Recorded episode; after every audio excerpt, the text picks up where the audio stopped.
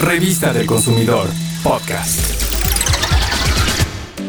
El juego es una forma de divertirse, relajarse y descansar, pero también es una herramienta fundamental para el desarrollo y la educación. Precisamente por eso, perpetuar los estereotipos de género en los juguetes para niñas y niños es una forma más de aumentar la desigualdad.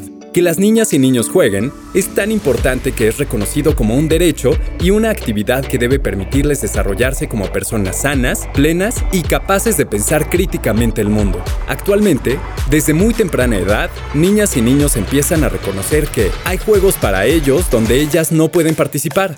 Los disfraces y vestimentas son de un color o de otro para señalar quiénes los pueden usar y quiénes no. En los cuentos, las princesas son salvadas por los príncipes, nunca al revés. Otro factor discriminatorio es que se acostumbra que los carritos y las herramientas deben ser utilizados solo por los niños. En cambio, no se les permite jugar con las planchas, las cocinas y otros utensilios simulados del hogar. Quizá el mejor juguete sea aquel que se elige libremente y que permite a quien juega desmontar el mundo para reconstruirlo sin los prejuicios que tanto daño nos hacen como sociedad. Para quienes tienen a su cargo el cuidado de niñas y niños, no siempre es sencillo decidir cuál es la mejor manera de incentivar el juego. Por ello, ofrecemos algunas recomendaciones para acercarles juguetes libres de prejuicios y estigmas discriminatorios.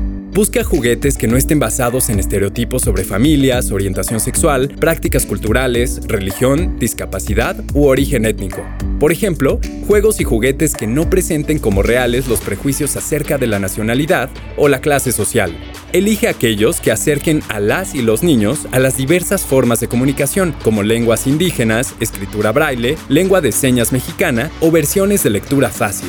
Es el caso del juego de la Lotería Mexicana, que representa elementos de la cultura indígena. También son útiles los libros que evoquen la experiencia de las personas ciegas, sensibiliza a niñas y niños que no lo son, o cómics con personajes con alguna discapacidad. Elige materiales lúdicos con referentes femeninos o no estereotipados, como libros de cuentos con mujeres como protagonistas o muñecas de científicas, artistas o deportistas. También, juegos de rol donde ellas tengan el liderazgo.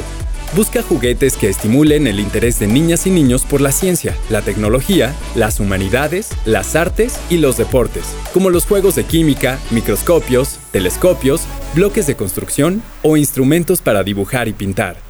Evita las representaciones hipersexualizadas de mujeres, como las muñecas que enfatizan estereotipos de belleza y el valor social de la apariencia. Promueve juguetes que fomenten la colaboración y la convivencia amigable en equipo, la resolución pacífica de conflictos y la convivencia armónica. Por ejemplo, implementos para deportes en equipo y de colaboración como el fútbol, el básquetbol o las carreras de relevos. Evita juguetes bélicos que representen armas o que simulen herir o matar, así como los que promueven la confrontación y normalizan la violencia.